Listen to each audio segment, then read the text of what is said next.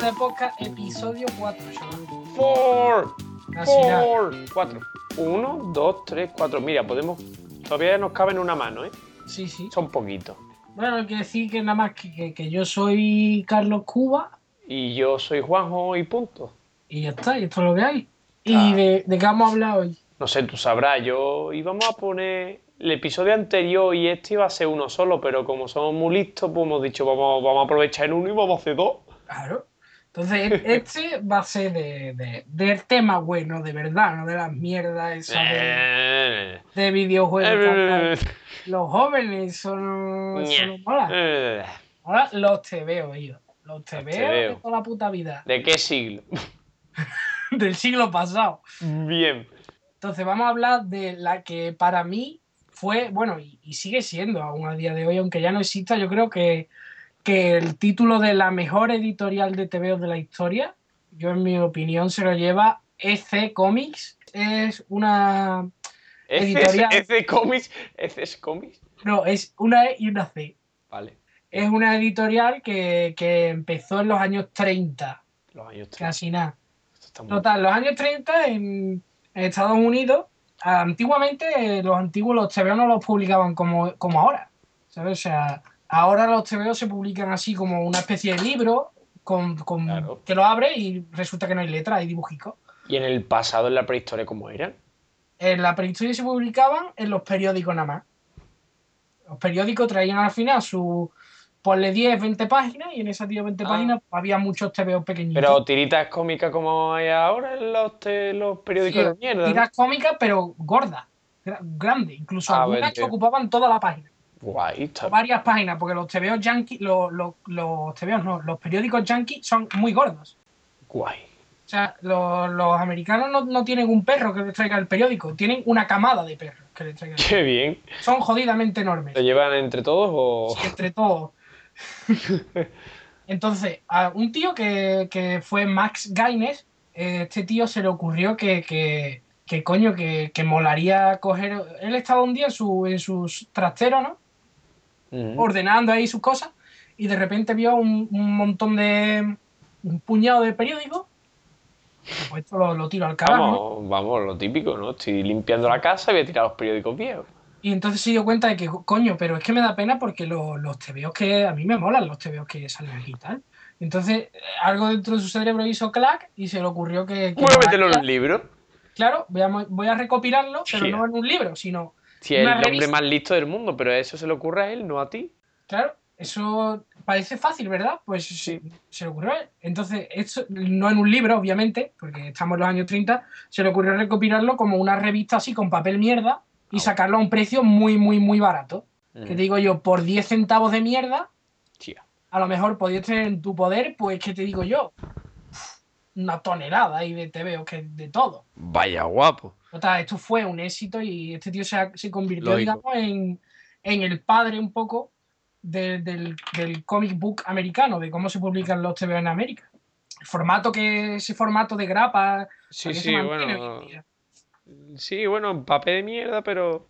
No, el papel ha mejorado, ya no se hacen de 500.000 páginas, de 24, pero el, el tamaño y la grapa es igual, Igual, ¿no? aún sobrevive. Eh, entonces, después de aquello, eh, decidió que, que, pues, que quería hacer sus propios TVOs. ¿no? Entonces empezó a sacar eh, unos TVOs didácticos, así en plan educativo y esas mierdas, Mm. que eran TVOs así como- con animales parlantes Animales. Animal- Animalito.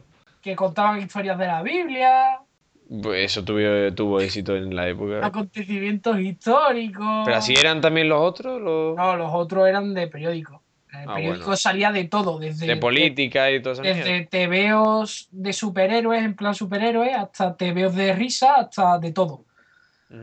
Y, es- y después pues decidió que, que como los TVOs los leían los niños, porque los niños tienen que aprender mientras juegan, ¿no? Es algo, claro que sí. Es una puta mierda. No estoy a favor, bueno. Desde, desde aquí no, no- nos posicionamos en que cuando el niño juega no tiene que aprender, tiene que desaprender. Eso también. Tiene que aprender para después aprender en el colegio. Exactamente. Pues si no van muy listos y pasa lo que pasa con los niños listos. Pero esto fue un éxito. Fue un éxito porque era un mercado muy reducido en aquel momento. Y además los niños no tienen ningún puto criterio y si es un dibujo ya les mola. Bien. El caso es que mm, este tío, pues eh, estaba haciendo, tenía, estaba haciendo su carrera, ¿no? Todo le iba de puta madre. Tenía un hijo que estaba estudiando pase químico, en fin, un tío hecho y derecho con todas sus cosas. Claro.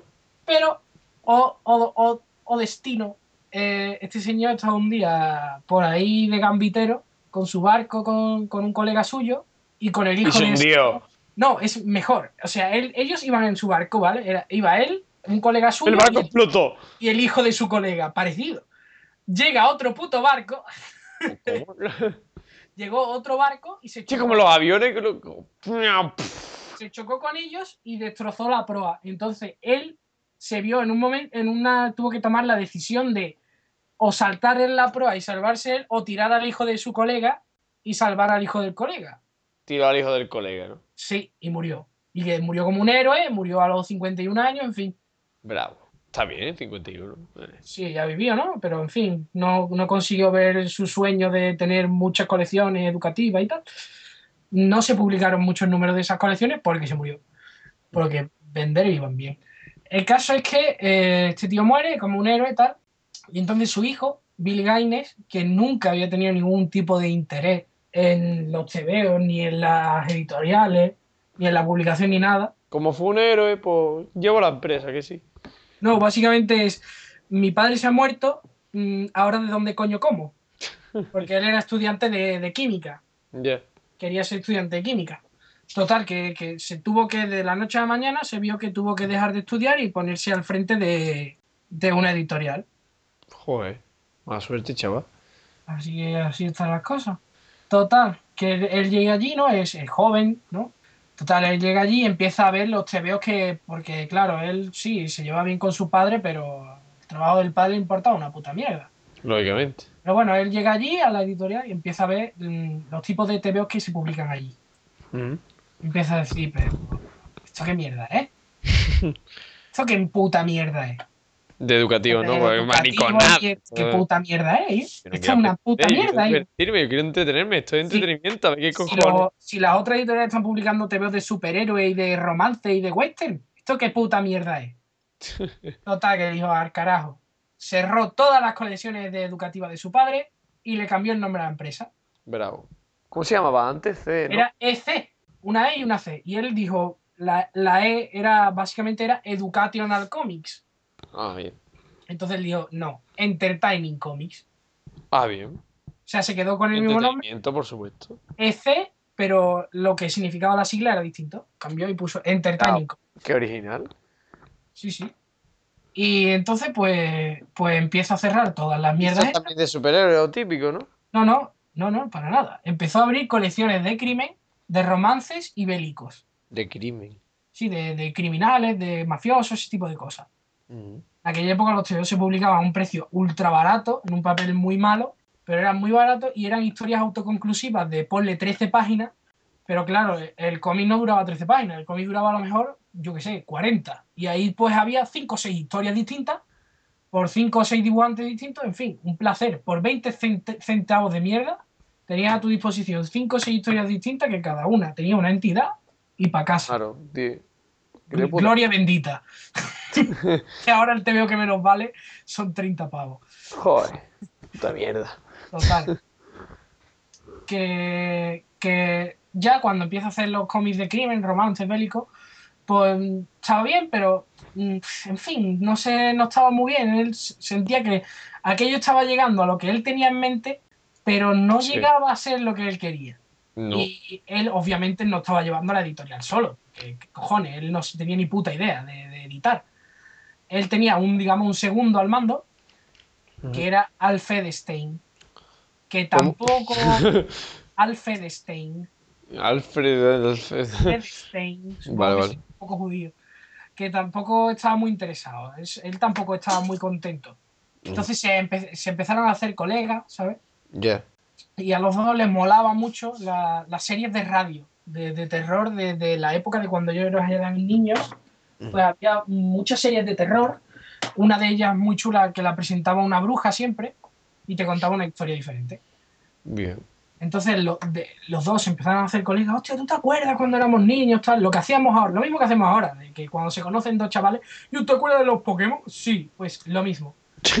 Hicieron lo mismo. Lo típico, ¿no? Dijeron, oye, tío, ¿tú te acuerdas de la serie aquella de terror que echaban por la radio? Hostia, sí, qué guapo. Me gustaba mucho a mí también. ¿Por qué no hacemos unos tebeos?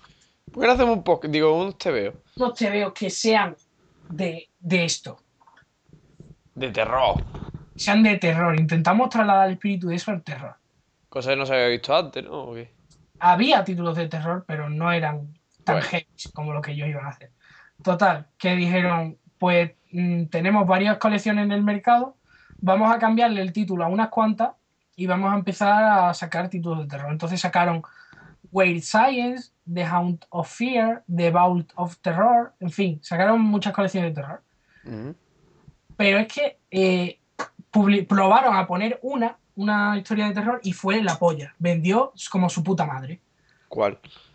Vendió muchísimo. Y entonces dijeron, pues, y yo, este es el camino.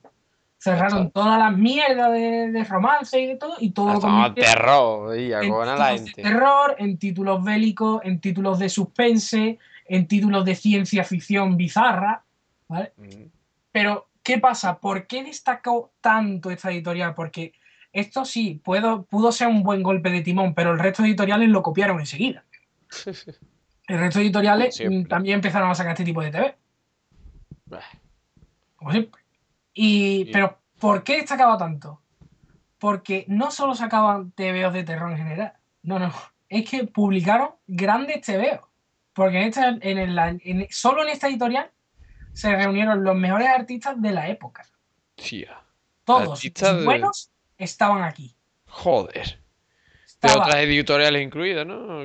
No, en aquella época se trabajaba solo para una, pero todos los que eran buenos estaban aquí. Joder. Entonces estaba Johnny Craig, que es, a mí me encanta, tiene un estilazo. Además, no solo dibujaba, también guionizó mucho. Tiene un estilo muy limpio, muy depurado, muy como muy clínico, ¿sabes? Como muy limpio, muy servía mucho, hacía muchas historias de terror más psicológico, más, ¿sabes? Después tenían a Graham Ingalls, que era todo lo contrario. O sea, era sucio, horroroso, ah. muy sucia la página, todo lleno de rayas, ¿sabes? Después era Jack Davis, que era, eh, a mí me parece un tío, un tío increíble. Mm, Yo de mayor quiero ser como Jack Davis. Tenía un, un estilo No sé cómo, como quién. como Jack Davis. Qué bien. Muy bien, hijo. ¿Quién Sí, es? sí. Es que tenía un estilo entre caricaturesco y realista Sí. acojonante. Era, no es como caricaturesco, pero a la vez realista. Me parece increíble. Jack Kamen, que también muy grande, porque Jack Kamen era un tío que tenía un era él, él se dedicaba a, a dibujar ¿Tenían todos los tipos de letras esta gente? ¿O cómo va Sí, eso? sí. Tenían Jack todo. Kamen se dedicaba a publicar TVOs de romance. Entonces dibujaba unas tías súper guapas, todo muy limpio, ¿sabes? Ya, ya. Tía buena. Todo muy, sí, como muy de póster de tía buena a lo Marilyn Monroe. Sí, sí, pero, Pues, pero para asesinar, ¿no? Porque es de terror. Claro, y entonces a este tío le ponían a dibujar asesinatos y estrangulamientos a tías buenas y cosas así. Es genial. y después, el puto amo del universo, Wally Wood. Eh, ¿tú ¿Wally? ves película Wally Wood? Como Wally. de- Wally, ¿dónde está eh, Wally? Wally ahí está. Pues con un Wood detrás. W-O-O. Sí, detrás de la cucarachita. Total, era muy grande, tío, porque si tú miras las películas de ciencia ficción de los 80, 70 y 60, Sí.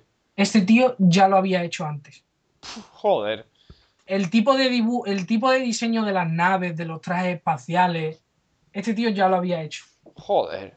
Era un gran adelantado. Tuvo, entendió muy bien cómo tenía que ser la- el estilo de las naves futuristas. Claro. De hecho, Alien recu- me recuerda mucho a, a su, a su rollo. Bien, bien. Y claro. Vamos, para que nos hagamos una idea como Alien, ¿no? Sí, bueno, Alien está mucho. Alien es que también tiene un diseño muy bueno, pero si ves películas menores como Ultimátum a la Tierra y cosas así, la antigua, eh, se- está muy, muy así. Él entendía de puta madre cómo tenía que ser una ¿Y máquina. este que hacía? ¿Extraterrestre? ¿Apariciones o como.? Sí, este, este se dedicaba a hacer TVOs de ciencia ficción. Joder, tenían ahí todo repartido, todo bien. Sí, sí. Y entonces, ¿por qué coño eh, había todos los autores estaban ahí? Pues porque trabajar para ECE era lo mejor del momento. Porque qué? les pagaban bien. Se les pagaba en cuanto entregaban el trabajo. O sea, tú entregabas el- las páginas, tu Sí. Tía. No como en otras editoriales que no, ya te pagaremos. Cobraban royalties. O Joder, sea, por cada. Ellos tenían derecho sobre sus propias creaciones. lógicamente. No, Y ahora- en las otras editoriales no, no fue así hasta los 80. tío. Joder. O sea, el resto de la gente. Tú creabas un personaje para Marvel y el personaje no era tuyo, era de Es Marvel. de Marvel, no cabrones. es tuyo, tú no eres el autor, es de Marvel. Y el dinero va a ir para Marvel. Y a ti te van a pagar lo que te paguen, pero el dinero de cada cómic vendido se va para Marvel. Qué cabrones. No es para ti. Entonces, eso para la época fue increíble, co- cobrar royalties a los artistas. Se les dejaba trabajar en la colección que querían. Hmm. ¿Sabes? O sea, por ejemplo, yo es que a mí se me dan bien los piratas o lo bélico, ¿sabes? Pues tú trabajas aquí.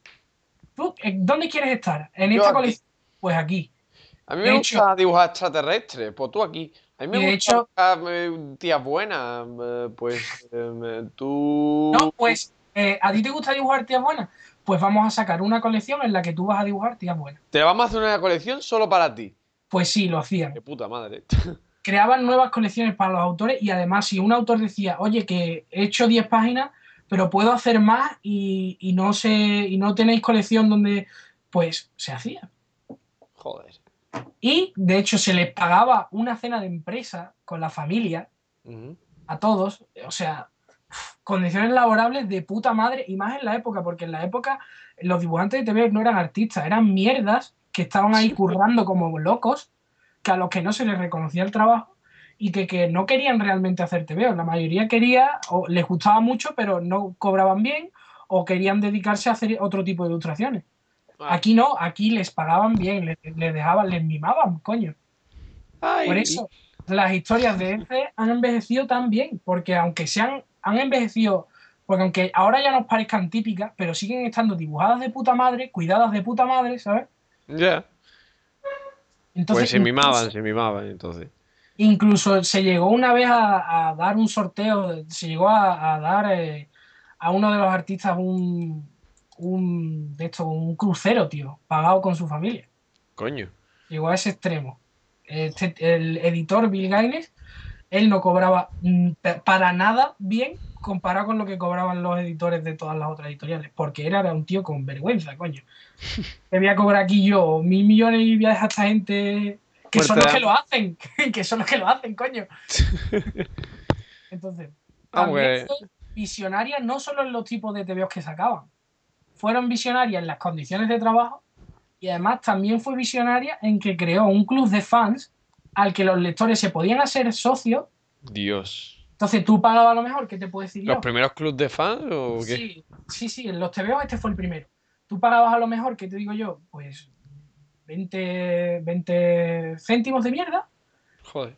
20 centavos de mierda, y te daban pues tu carnet de fan, tu de esto, tu, tu pin de fan, ¿sabes? En fin, te recibía un boletín de noticias de los fans, en fin. Joder, vaya guapo.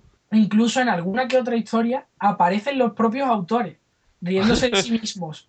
De hecho, Joder. hay una que sale Jack Kamen, que era el tío que dibujaba mm, mm, TVOs de romance, Sí. y salía él, él era el protagonista, y, le- y él estaba ahí dibujando sus TVOs de romance, y de pronto viene el editor y le dice, no, oye, ahora hay que dibujar cómics de terror, pero de terror, pero es que yo no sé dibujar cómics de terror. Sí, sí, tú, contando su vida. tú tienes que ponerte a pensar que todo es terrorífico, no sé qué, y él llega a su, a su casa y, y la casa es magnífica, y la mujer es súper guapa, y los niños son felices, y él está allí todo súper feliz. Pero, pero, ¿cómo puedo yo? ¿Pero yo aquí qué hago? que Pero si es que me va todo muy bien, yo no puedo hacer cómics de terror. Y al final se acaba obsesionando y se cree que es el hombre lobo, en fin, muy... Sí, sí. Claro. Y mata a la mujer y al hijo, en fin. Al final, terror. Claro.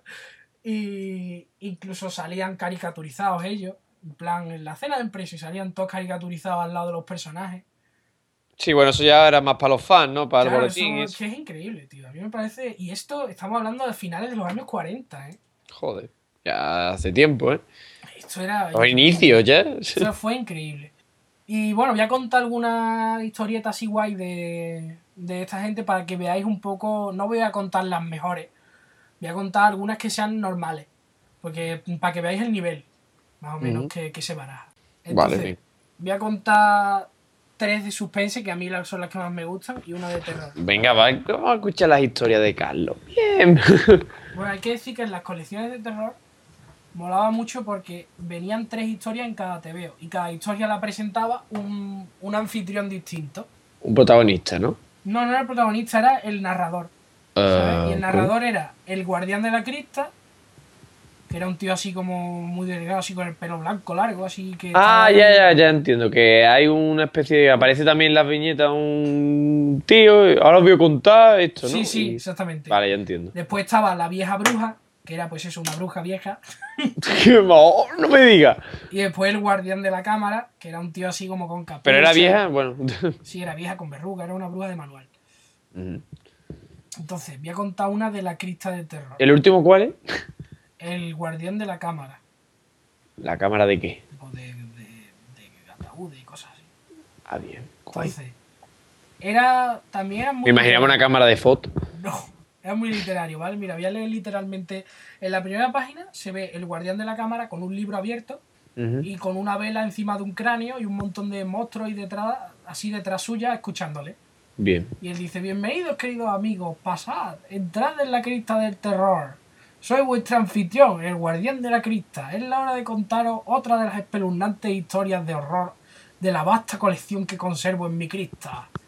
Mm, vamos a ver. Ah, ya sé, seguro que esta os hiela la sangre en las venas. Os garantizo que os vais a sentir escalofrío. Esta excursión por el horror, esta pavorosa prueba, está a punto de ocurrirte a ti. ¡Ah! Tú eres el personaje principal. ¡No! ¿Preparado? Pues agárrate y luego pasa la página porque empieza el relato que llamo Reflejo Mortal. Entonces, ¡Qué miedo! El protagonista eres tú, Juanjo. ¡Ah! Soy yo. No, a- eres tú oyente. Ja, yo no. No, Eres a tú. Ahora mismo no, yo ahora mismo estoy muerto ya. Mientras tú estás escuchando esto, yo estoy muerto. No, vamos a hacer lo que eres tú, que es más mejor. No, pero, pero el oyente. No, que así tú me contestas. Yo no, el oyente, yo no. Que así tú me contestas, coño. Que no. Que sí, mira, No un día, tú imagínate un día que vamos, tú y yo. ¿A así- qué, a qué me tapo los, oídos y no, no Ya, da escucha. miedo? Mira, vamos, tú imagínate que vamos tú y yo por ahí un día.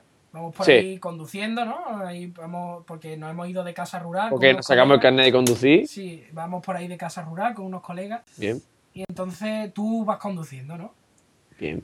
Estás ahí Yo. conduciendo, es- está en plena madrugada. Soy Guau y voy Está en conduciendo. plena madrugada, está en la noche, no se ve ningún coche por la carretera.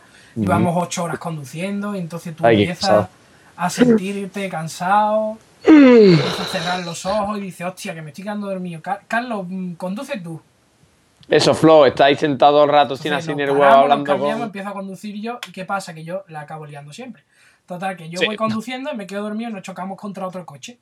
Normal, tenía que ser Carlos.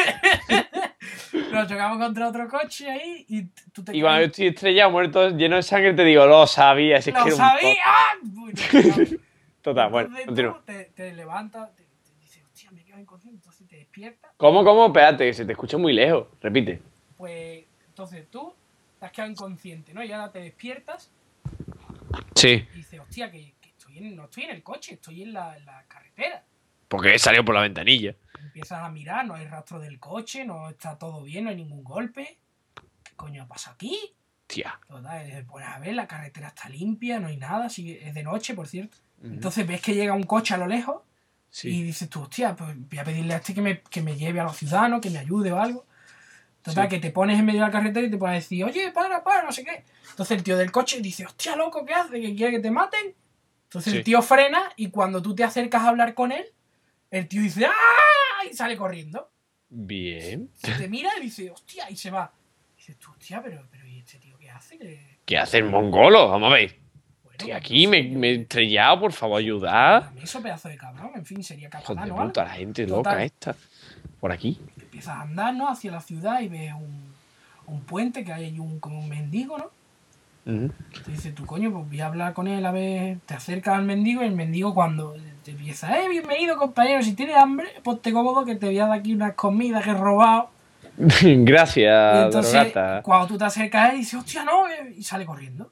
Ay, pero ¿dónde vas? Y tú, pero bueno, pero ¿y esto? Y entonces ves un periódico en el suelo Sí. que pone 26 de febrero de, 1990 de 1951.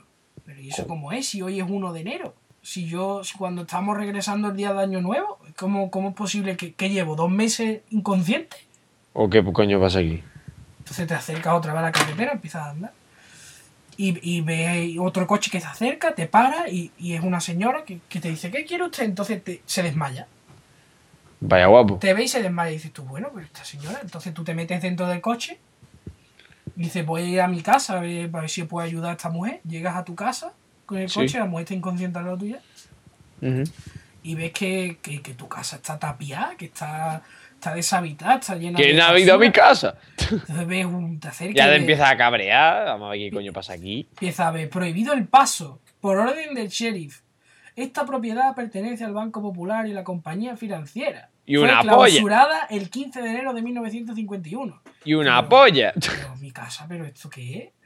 15 de enero, pero bueno, pues yo voy a ir a casa de Carlos a ver Vale. qué, qué me cuenta, a ver qué ha pasado. Yo no recuerdo nada. Estoy- Se ha alargado sin mima de la carretera en dos meses. Total, que te vas para casa de Carlos y oyes la puerta que se abre y dice, Carlos, déjame entrar. tienes Ey, que- Carlos, ¿qué pasa? tienes que ayudarme, que estoy medio loco, no sé qué. Y entonces yo empiezo, yo, yo te digo, yo, ¿pero qué dice usted? Si me, ¿Qué me está gastando una broma usted o qué? Y tú, pero no, pero que soy yo, que soy tu colega, que no me reconoce o qué. Y dice, pero bueno, y yo te digo, pero es que, pero ¿qué me estás diciendo? Me estás gastando una broma, ¿no? No, soy yo, mira, de- hola. Deberías saber que, que Juanjo y yo tuvimos un accidente hace casi dos meses y que Juanjo murió horriblemente desfigurado. Y yo perdí la vista y soy ciego. Mm, Y entonces te ves a ti mismo en un espejo que tenía este en el salón y ves que tiene la cara totalmente desfigurada, todo rota ahí, carcomido por los gusanos. Sí, ah. Eres un zombie. Vaya guapo. Entonces, ¡ay, ay! Y te despiertas y resulta que estabas teniendo una pesadilla. Vaya. has quedado dormido en el asiento del coche y tal. Y, y entonces yo te, te despierto y digo, oye, que, que estás teniendo una pesadilla, que estoy conduciendo yo y tú anda, que. Eh, que. Carlos, conduzco yo ahora, ¿vale? Entonces dices, bueno, pues me voy a echar otra siesta. Te empiezas a cerrar los ojos y empiezas a ver un coche que se acerca, aunque que no, que- y nos chocamos. Tía. Y, ahora te, y, y te quedas inconsciente y cuando te despiertas, hostia, no estás dentro del coche. Hostia. Estás fuera de la calzada Dios.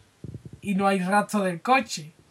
Y ¡No! entonces para un coche y el tío sale corriendo ¡No!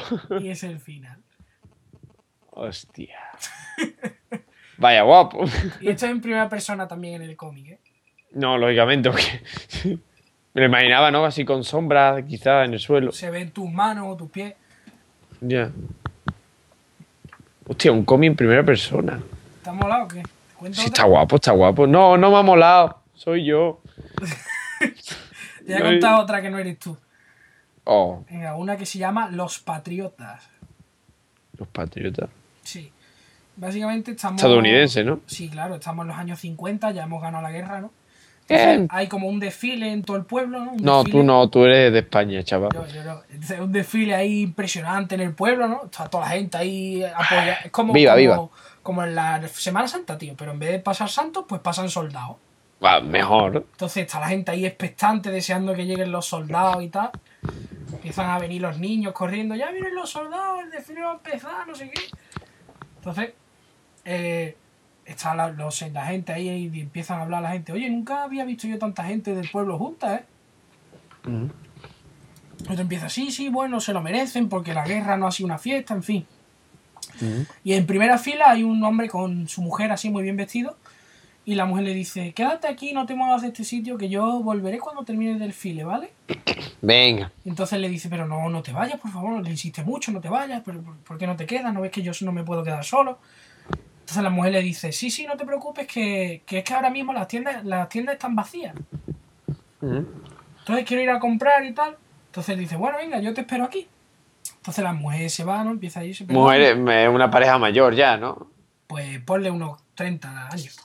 Ah, 30 años. Son jóvenes. Son jóvenes, son jóvenes. Entonces empiezan a irse, ¿no? La mujer se empieza a ir, perdón, perdón, disculpe, déjame pasar.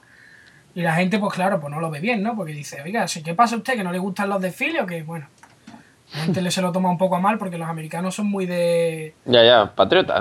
Patriotas, claro. Entonces empieza a llegar la banda, ¿no? Llevan como un tambor ahí con música, tal. Empieza a llegar ahí los músicos y la gente ahí, hostia, las trompetas, tío, y la banda de música. Oye, guapo. Y, y, la, y al tío este que se ha quedado solo, empieza a poner una cara de amargado impresionante. Bien. Y la gente está allí súper feliz. Y te empieza, oye, ¿has visto el tío este que ha amargado está? No sé qué. Dice, sí, pues si no le gustan los desfiles, ¿para qué coño ha venido? Sí, su mujer se ha ido también, qué sospechoso. Dice, oye, calla que te va y no sé qué. Y entonces empieza a venir los generales y tal. Empieza a ver la gente, mira, un general. Mira, Oh. llevan fusiles con bayonetas. ¡Mira un no sé qué. tanque!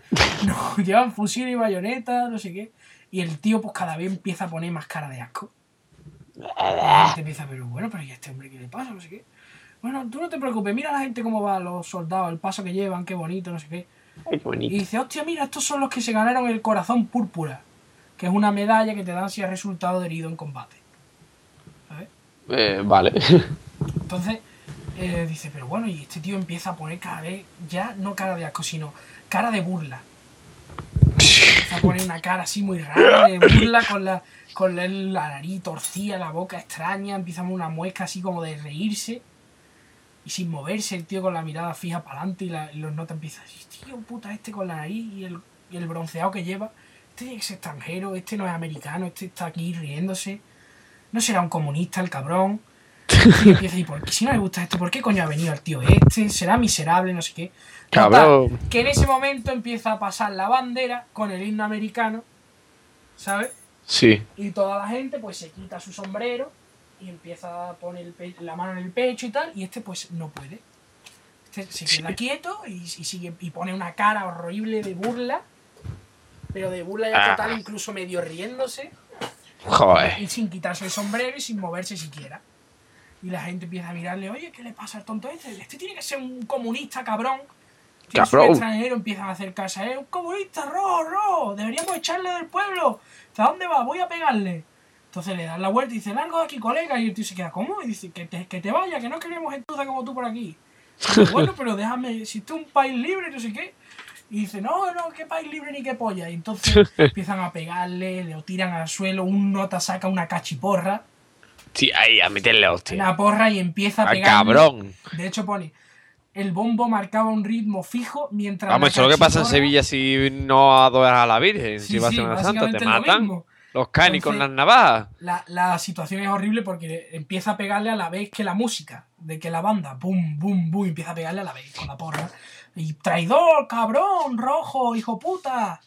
Joder. Total, el, el nota está ahí medio destrozado, medio muerto y dice, bueno, pues vamos a dejarlo, yo creo que está muerto, que no se mueve, hostia, tío, que lo hemos matado, ¿sabes? Y en ese momento llega la mujer, Freddy, Freddy, ¿qué, ¿dónde está? Entonces, y la gente empieza a decirle, "Él está bien empleado, ahora un rojo cabrón, no sé qué. La mujer llorando, se tira al suelo, empieza a intentar ver que está muerto, ¿sabes? La gente empieza a decirle, no desperdicie sus lágrimas, que era un comunista hijo de puta, no sé qué. Sí. Entonces ya empieza, ¿pero por qué? ¿Por qué lo dicho? Y dice, era un rojo, señora, se estaba burlando de nuestro chico, insultó la bandera, no se quitó el sombrero, no sé qué. Sí. Y entonces la mujer empieza a llorar, pero a llorar y les dice, pero es que este hombre quiso venir para saludar a sus antiguos compañeros, porque ellos hicieron lo que pudieron para recomponerle la cara después de que el obús se la destrozara, porque cuando sonreía parecía que se estaba burlando. Entonces la gente, pero ¿y por qué no se quitó el sombrero? Porque era ciego y no podía ver. ¡Ah! Él Dios. mismo era un excombatiente. Y lo mataron. ¡Gilipollas! Ah, que mola. Joder. Pobre hombre. Pues esto en este mismo ¿Esto es de humor o de terror? Es que al final de los TVDC siempre hay eh, algo que te puede hacer pensar muchas veces incluso. Y es muy. Muy con un final de. ¡Oh, sorpresa! ¿no? Pum. De hostia, ¿sabes? ya, ya. Está bien. En fin, entonces. Esto es básicamente lo que os vais a encontrar en los TVs de DC, ¿vale? Ujú. De DC no, coño. De EC. Eh, de heces. Son básicamente tebeos muy chulos, pulp, así de, de historias cortitas, con final guay. Muy y gore todo, parece. No, no, realmente no suelen ser muy bestias. Te- no te lo enseñan, te lo sugieren. Ah, guay, pero. Pero mola mucho. Entonces, mm, ¿qué es lo que pasa? Que ¿Por qué mm, no tenemos tanto material de ese si eran los putos amos, vendían de puta madre y todo era tan bonito? Porque. eh, Porque lo bueno, se vendió tanto que. no, lo bueno no dura para siempre. Y Ah, aquí es donde entra en escena Frederick Wertham. ¿De quién es? Frederick Wertham era un psiquiatra y un neurólogo muy importante en Estados Unidos. Bien. Era un tío muy reputado porque era director de numerosas, de varios, de varios sitios donde encierran locos. ¿Cómo? ¿De dónde qué? Él, él era director de varios manicomios, coño. Vale, coño. Era también criminólogo, había estado en muchos en muchos juicios de criminales, en fin, era un, un tío importante, una eminencia, vamos. Esto ya es la realidad. No que sabía de lo que iba el tema. Sí, esto es la realidad. Ya no estamos Esto es la historia. explicación de por qué EC se fue al carajo. Vale. Pero claro, este tío empezó a publicar unos artículos en los que decía que los TVO influían negativamente a los niños. Joder. Y voy a leer eh, unos... Siempre lo mismo. Voy Es que los videojuegos, es que las películas Voy a violentas. leer es una que- cita de- del, del artículo porque es una perla. Mira, enviaron a mi clínica a un niño de 11 años porque se peleaba a menudo y se distraía constantemente. Este niño me contó lo siguiente, compro TVOs cada semana, en ellos matan animales y a veces matan a personas. Una de las chicas que aparecen en ellos es la mejor luchadora del mundo. De vez en cuando la atan y a veces la encierran en una cueva llena de serpientes para que acaben con ella. Eh, Esto es Wonder Woman, básicamente. Entonces este tío dijo, "Oh, es que Wonder Woman es que esto es sádico. ¡Qué horror! Atan a las mujeres y eso, ¿no?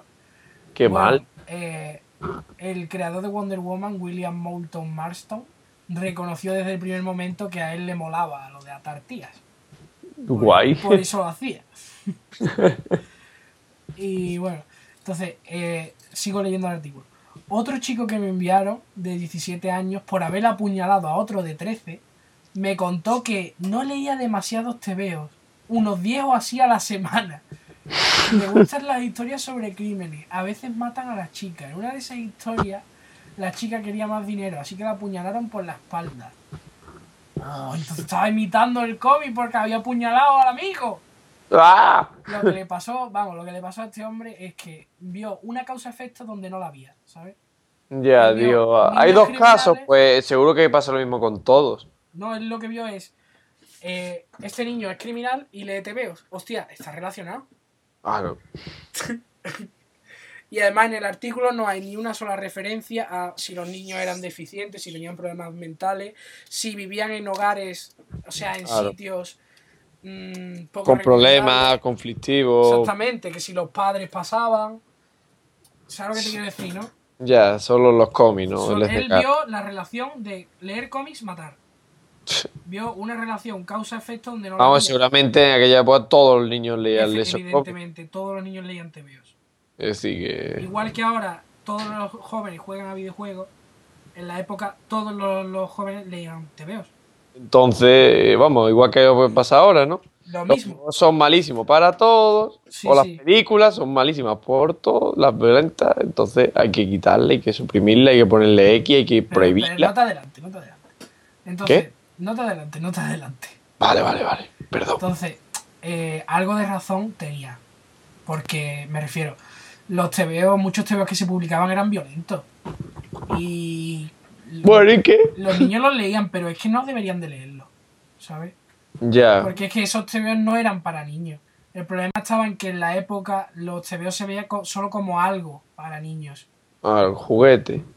Claro, entonces, pero bueno, el tío mm, solamente iba a conferencias, hacía sus artículos de mierda y como mucho pues asustaba a un par de padres y poco más, ¿sabes?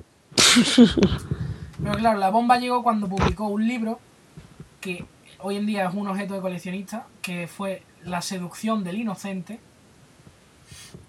Un libro donde recopilaba todos sus estudios con errores. ¿Con errores de qué tipo? Sí, los estudios no estaban bien elaborados. Guay. Eh, y en estos estudios presentaba a los TVOs como algo muy maligno, demoníaco, que viene exclusivamente a corromper las mentes de los niños y a comerse tu alma.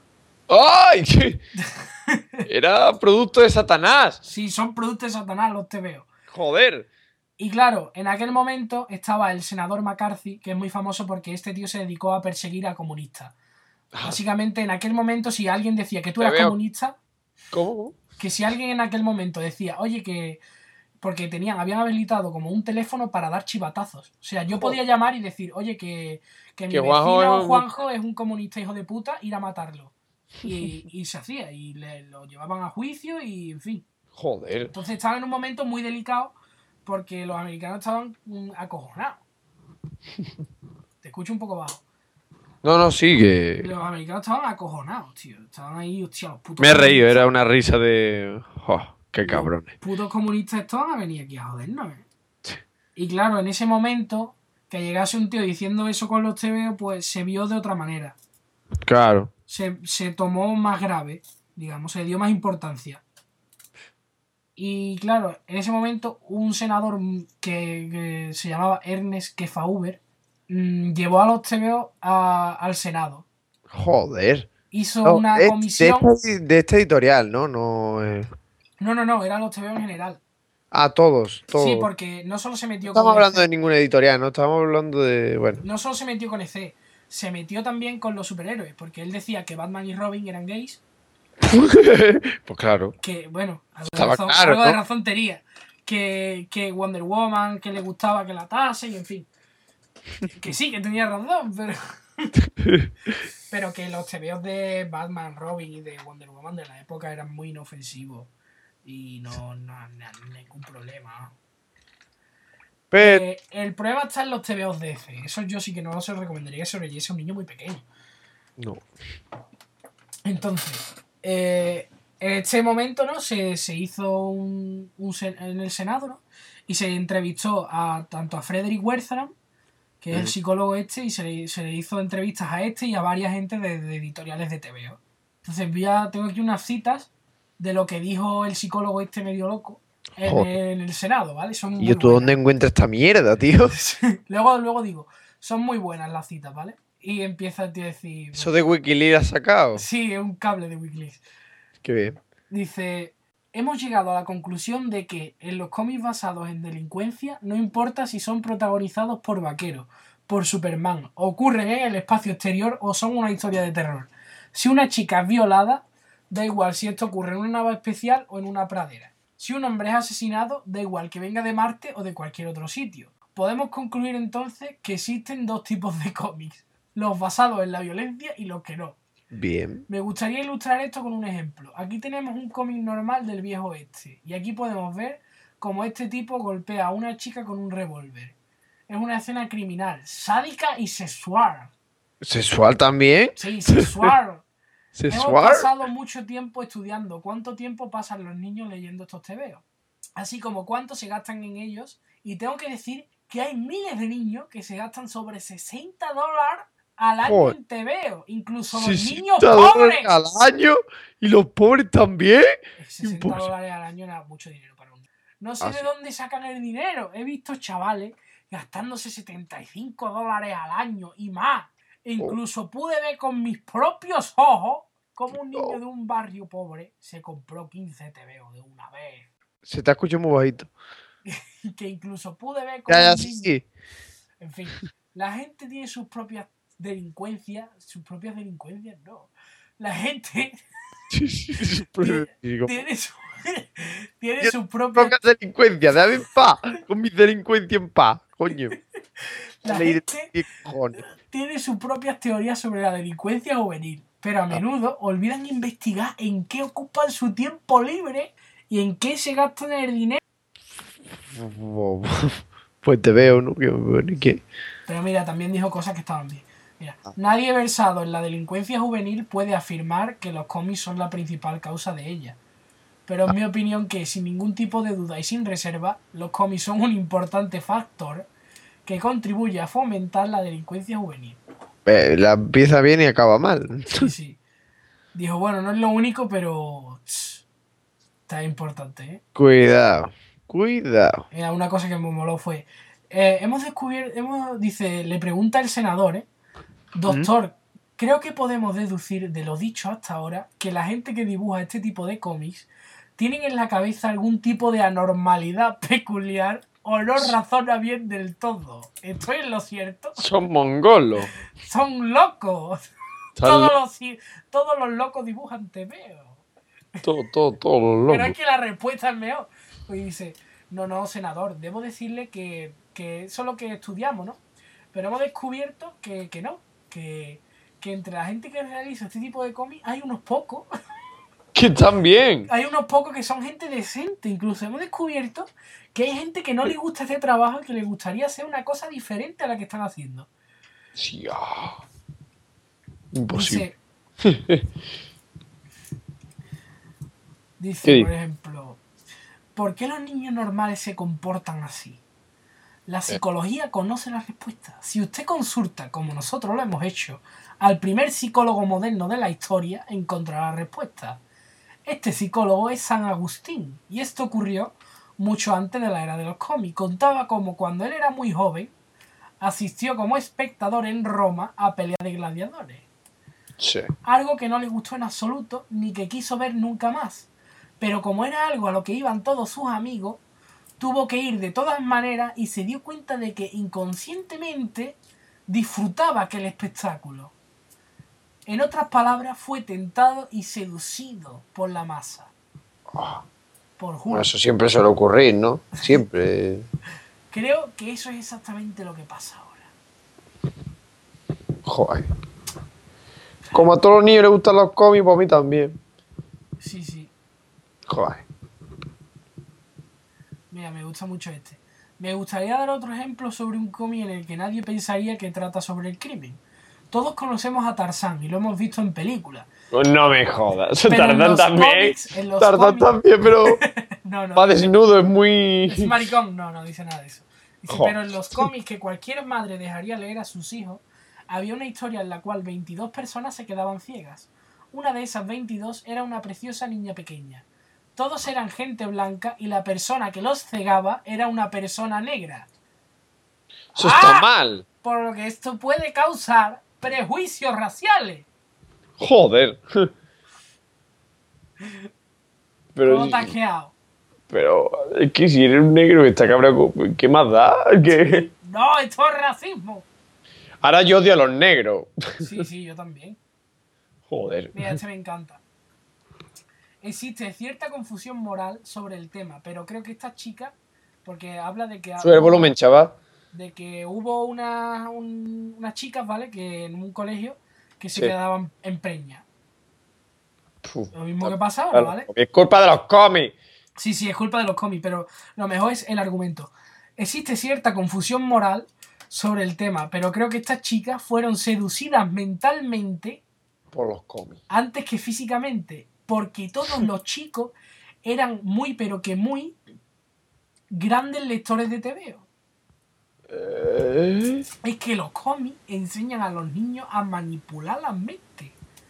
Joder. Sí, sí, sí, sí. Entonces el niño dijo, para acá, chavala. manipular las mentes.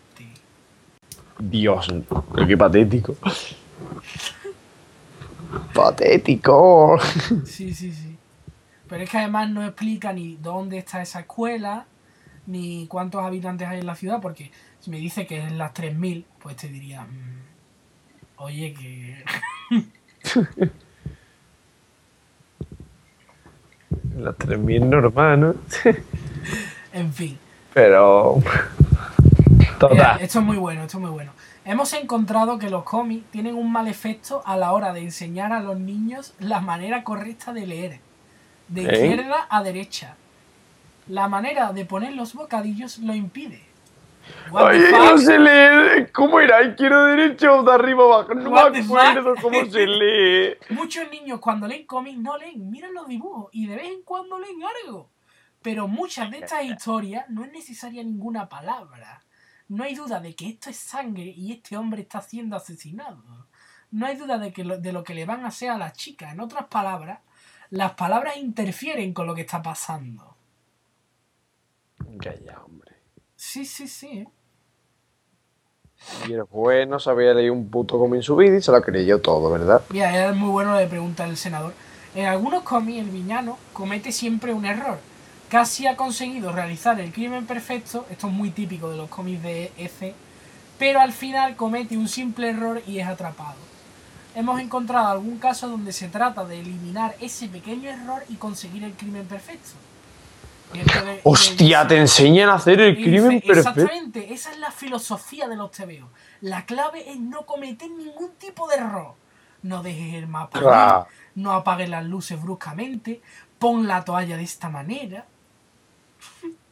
Dios. Mira, dice, le dice el, el senador, ¿es esta la situación comparable a la que se comentaba anteriormente? Que si repites una cosa y otra, finalmente te la crees.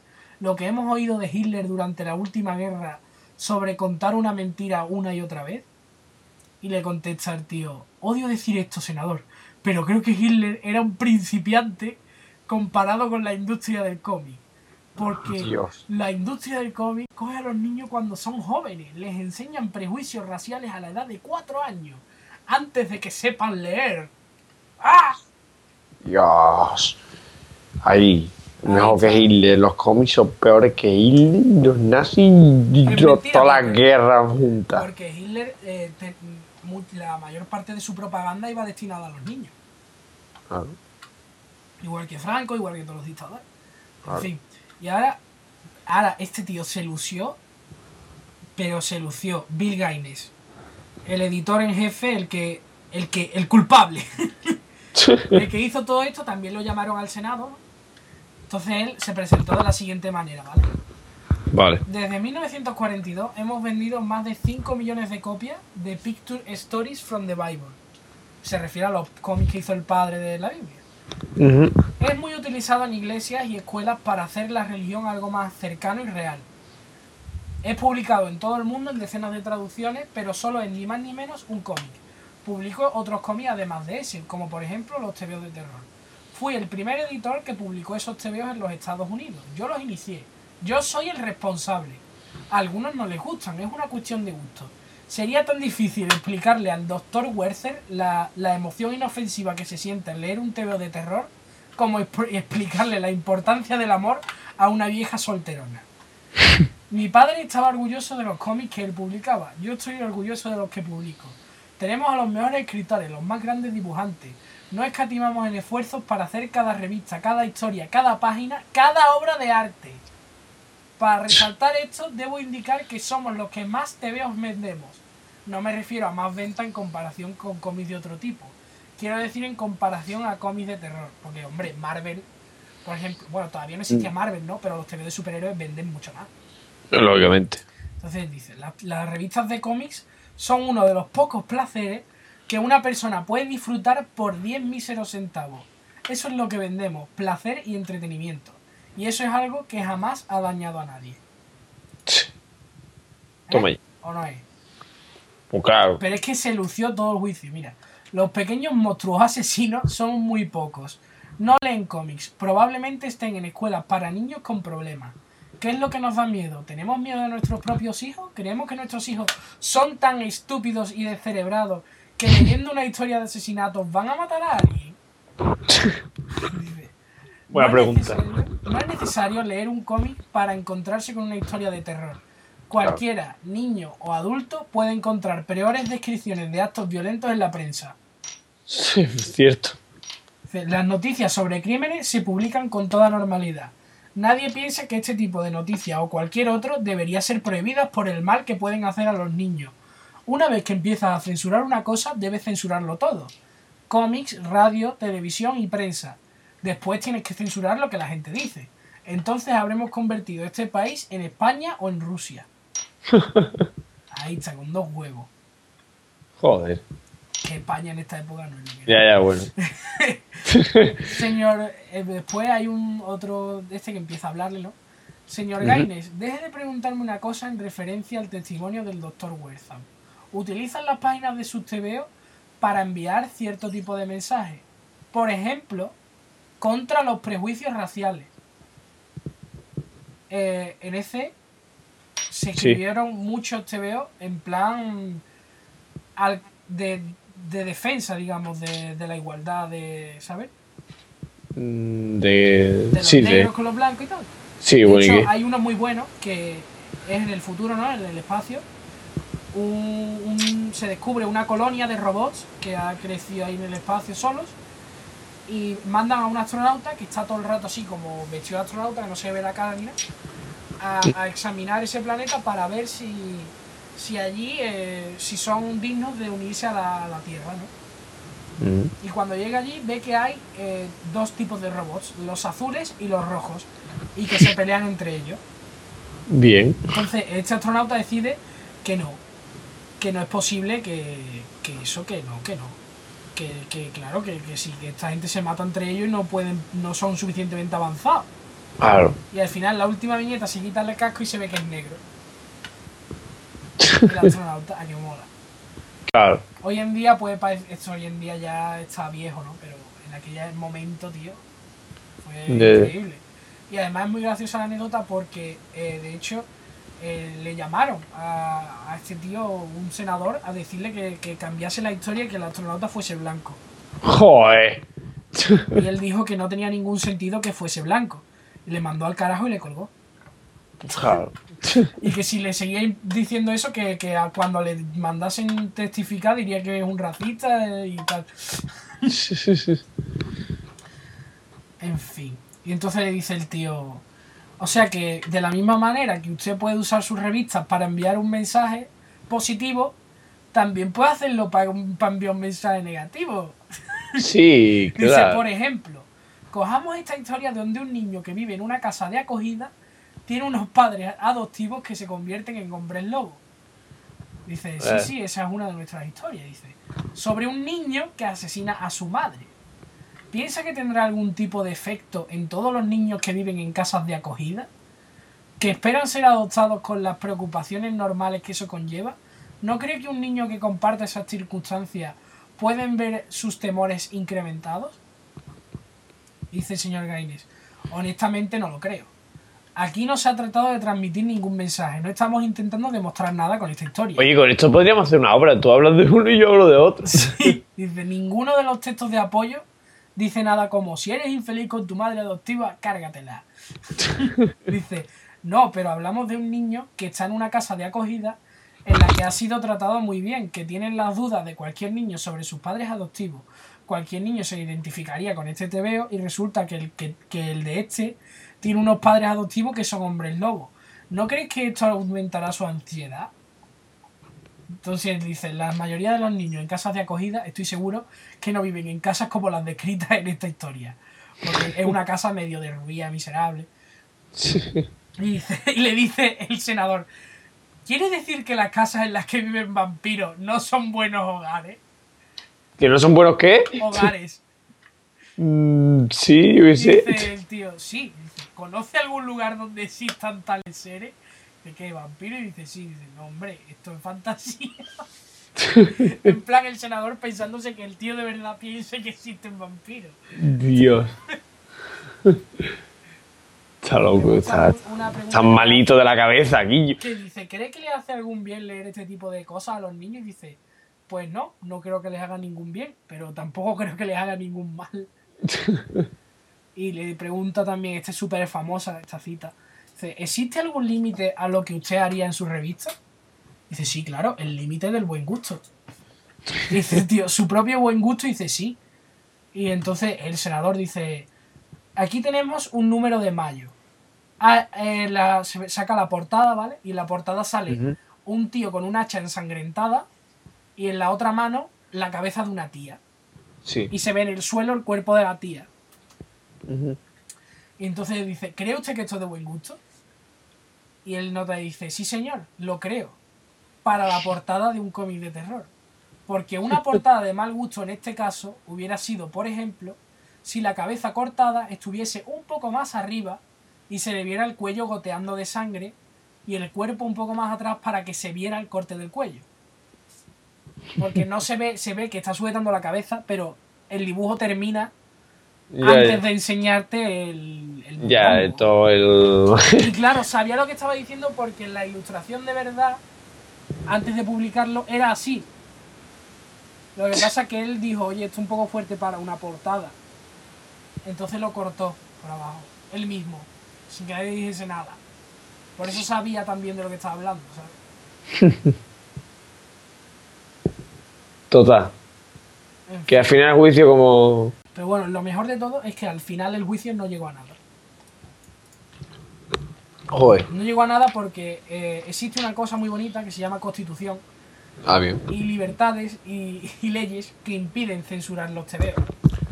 Pero claro, el comité lo que hizo fue meter el miedo en el cuerpo y aconsejó a las asociaciones de padres y madres que miraran lo que leían sus hijos y aconsejó a las editoriales de TVO a hacer un código Ya, de regulación. lo que podía o no podía publicarse.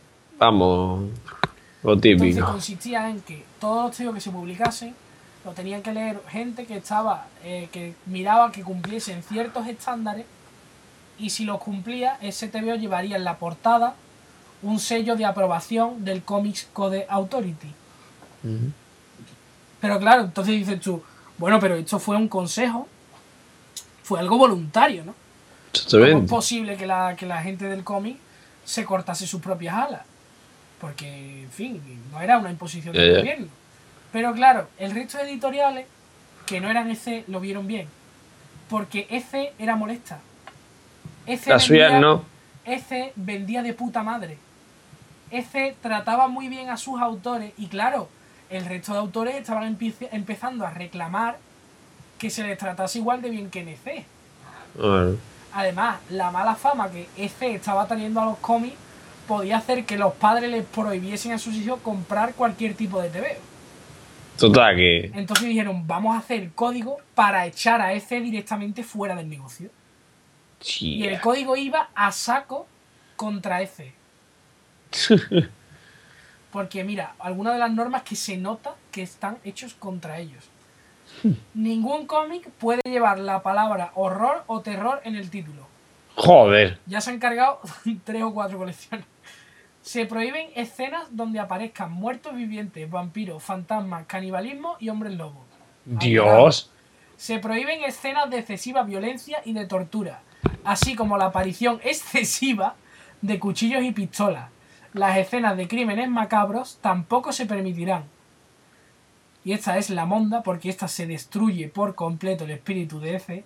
El bien siempre debe triunfar sobre el mal y el criminal siempre tiene que ser castigado por sus delitos. Dios. Santísimo. Pero es que había otra también muy buena, que era eh, las mujeres no pueden ser representadas de manera exagerada. ¿Cómo? ¿Qué? Sí, y los hombres no, ¿qué, qué pasa? Que, que nada más. Los hombres sí, el hombre le puede marcar paquete Sí, y... las mujeres no, es que esta gente no más pensado en las tetas los cojones. Qué Y horror. claro, dices tú, pero bueno, aunque hayan hecho el código, el código es voluntario, ¿no? Eso es lo que pensó Bill Gaines y pu- siguió publicando sus TVOs, pero eh, cuando llegaban a los kioscos, los kiosqueros al ver que no llevaban el sello lo devolvían sin abrir. Porque Hostia. estaba muy mal visto. Joder. Entonces, claro, dije, hostia, pues ¿qué vamos a hacer? Vamos a intentar marcar un nuevo rumbo. Y entonces comenzaron a sacar otras colecciones. De una de. Empezaron a preguntar a los lectores y a, a los autores qué, qué Sí. podían hacer que entrase dentro del código. Entonces Mm. empezaron a sacar otras colecciones, de, una de piratas, sacaron de médicos, de periodistas. Pero la cosa no funcionó. Pero de hecho se intuía que podía llegar a ser grandes colecciones porque tenía un potencial bueno. Pero acabaron cerrando porque no era lo mismo. Claro, lógicamente. Entonces no, no molaba. Y lo único que sobrevivió de aquel momento fue MAD. MAD era una revista que, bueno, empezó como TVO, ¿vale? Y Bien. era un TVO político así de, de caricaturas y tal, de chistes, básicamente. Es como el jueves, pero americano. Bien. ¿Vale? Pues eh, claro, era un TVO, entonces lo que hizo fue eh, pasarlo como una revista Mm. con artículos y tal para que entrase, porque las revistas no entraban en el Comic Code. Claro, ya, ya está. Entonces ahí sí pudo hacer lo que quiso. Y Matt siguió adelante y de hecho Funcionó hoy, y eso. hoy, hoy en día sigue publicándose. Joder. Matt, Matt es muy famosa, saben en muchas películas americanas, en muchos sitios de la cultura americana se hace referencia a Matt, es muy importante dentro de la cultura americana. una revista de humor, de TVO, en fin. Hoy en día sigue publicándose y, y con buenas ventas, ¿eh? Joder. Pero claro, Bill Gaines pues intentó no quería quedarse ahí, ¿no? Él Intentó sacar otros TVOs y terror de terror, ¿sabes? Ujú. Como lo que hacían antes, pero en blanco y negro. Porque en blanco y negro con- entraba como ilustración, no como cómic. Pero claro, en blanco y negro no tiene la misma tirada, no tiene la misma difusión. Y Joder. pocas de esas colecciones pasaron de tres números y además todos los tres números fueron pérdidas. Cayó en Joder. bancarrota y debió 100 mil dólares de los de entonces. Joder. Bill Gaines pues dijo, pues nada, pues los autores lo siento por vosotros y lo pagaré yo con mi dinero, la deuda. Siguió publicando mal con su dinero y siempre estuvo en la dirección de la revista, incluso cuando la vendió a Warner.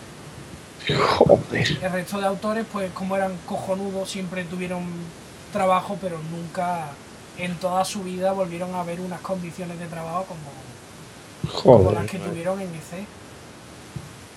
Total, que se cargaron a EC, se cargaron todo, ¿no? Cinco años duró.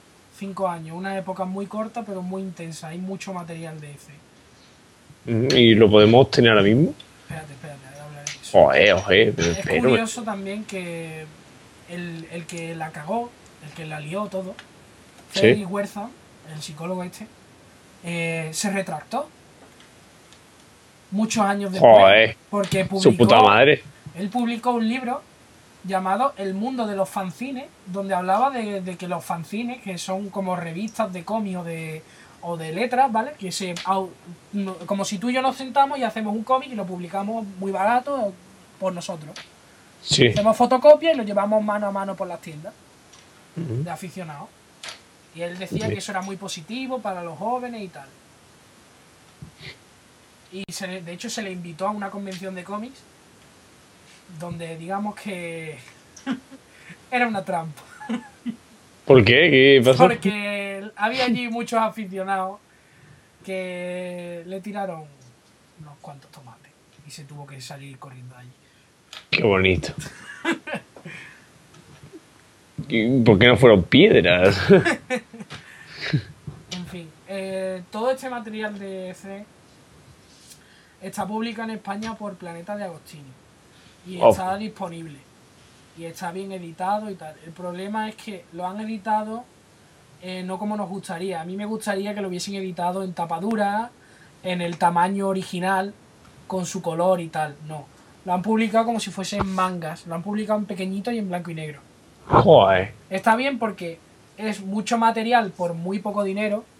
¿Qué te puedo decir yo? A lo mejor son 200 páginas por 5 euros.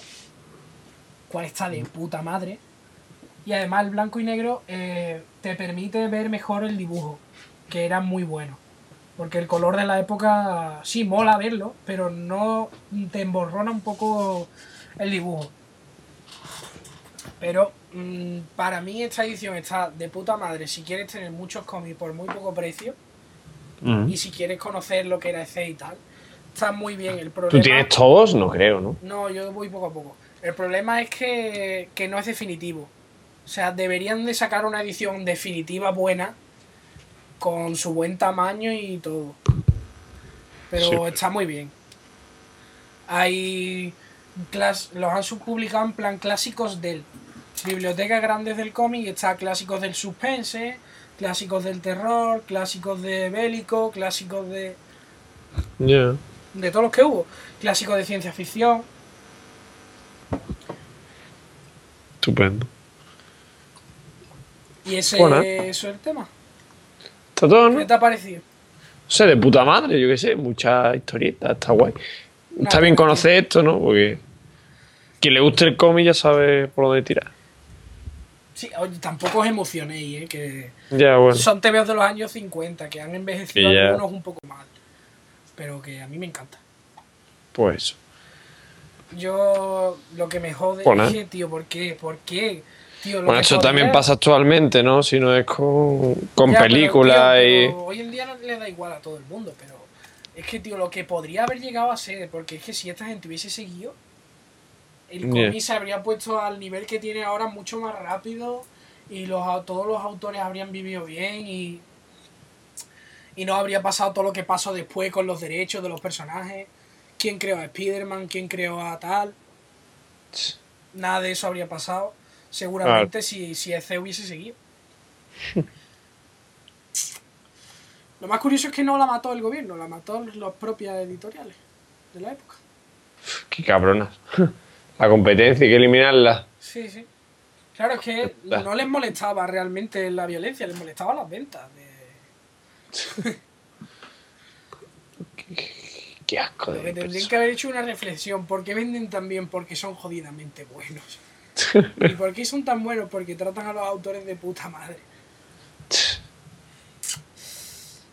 Pues eso, Actualmente los- el trato es el mismo o peor. No, no, yo no creo que el trato sigue sin ser tan bueno, ¿eh? De hecho, Eso que para, digo. para las editoriales grandes no es tan bueno ni de coña. Ya, ya. Porque no, porque es imposible. Porque si tú quieres trabajar ahora mismo en el mercado americano, tienes que trabajar en la colección, en, no en tus propios personajes. Si quieres ganar pasta de verdad, tienes que Sí. trabajar en Marvel o en DC, donde tú harás Batman, o harás Superman, o harás Linterna Verde, o harás Hulk. Pero no harás tu propio personaje. Si quieres hacer tus propias cosas, te tienes que ir a las editoriales independientes, que es una lotería. Es que esto fue un momento irrepetible porque se vendían muchos TVOs. Ahora mismo, a lo mejor un TVO independiente vende 30.000 TVOs o así. Pero ¿Y eso? En, en esta momen- en, en esta época, lo, lo que menos vendía, vendía 2 millones de ejemplares todos los meses, tío. Tía. Qué putada. Porque, ¿Por qué? Por- porque no había videojuegos, no había internet, no había, ¿sabes? Ya. A lo mejor te veo hubiese muerto también. Quién sabe. No, no, si no ha muerto la literatura. Cuánta razón. Bueno, pues aquí lo dejamos, ¿no? Sí, ya está bien, porque ya es tardecito y eso. Pues nada, entretenido. Eh, pues eso es lo que hay. Está A guapo, está guapo. Aunque yo ya estoy muerto. Venga, pues lo dejamos. Toda esa historia. Que yo debo decir que tengo. Yo aquí en mi ordenador estoy diferente esta vez, ¿no? No es como otros programas, ¿no? Sí, sí, ahora ya tienes un, i- un iMac de 27 pulgadas. Tengo un iMac. Un iMac, ahora soy maricón. Ahora, ahora, ahora me molestan las mi, cosas. en mi secta. Oh, que anda que no, y como me mola, me pone cachondo. No, es la misma mierda de siempre. Pero bueno. Pero bonito. Plateado. Sí. Sí, ahora mismo lo tengo aquí, me está deslumbrando uno y el otro no. Pero bueno. Bueno, pues Pona. lo dejamos. Pues sí, pues venga, hasta otra ya no Ah, veremos. y eso. El episodio 4, 15 días. 15 días. Hasta dentro de 15 días. Está dentro de 15 días el quinto episodio. Nada, a leer TV.